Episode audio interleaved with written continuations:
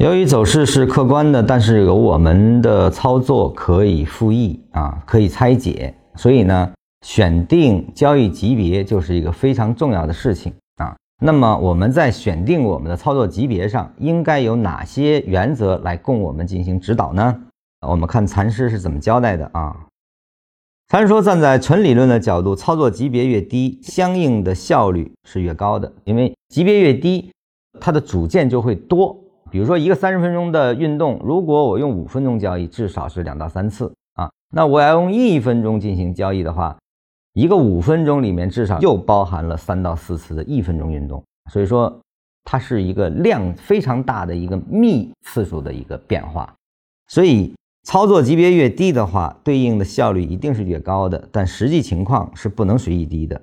为什么呢？因为它跟你的操作、你的用来分析的反应能力啊，包括是否是 T 加一，你用一分钟交易，甚至秒级别的交易都不能今天买，今天对应了卖点，你可以卖。所以说这些都是你需要考虑的。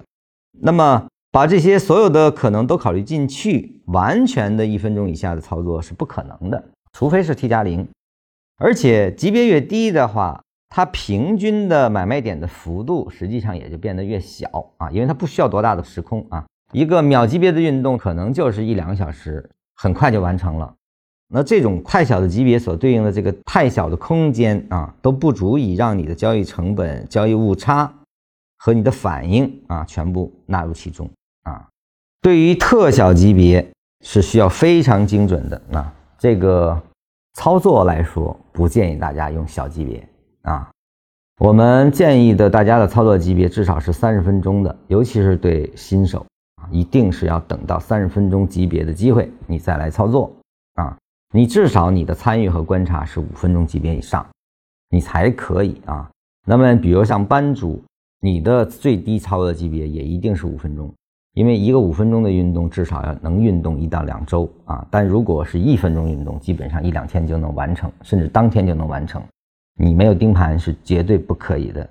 但从这个角度来说呢，如果你是说我是先要掌握缠论，我需要去大量的训练，那我建议你在七压零的市场中，利用更低的级别，甚至是秒级别来去理解走势的生长和级别的生长的这种对应性啊。对于快速掌握缠论，恰恰又是有益的。当然，你投入的资金一定要极小。它才是小级别，更多的是练本事，而只有大级别才是真正的操作你需要用到的级别啊。顺便提一句，为什么禅师零一年之后四年都不看股票啊？其实这个很简单，因为禅师的操作级别出现的卖点，零一年出现了禅师所对应的他要的那个大级别卖点，而一直到四年后，他所需要的那个级别的买点才出现，所以他四年没有做。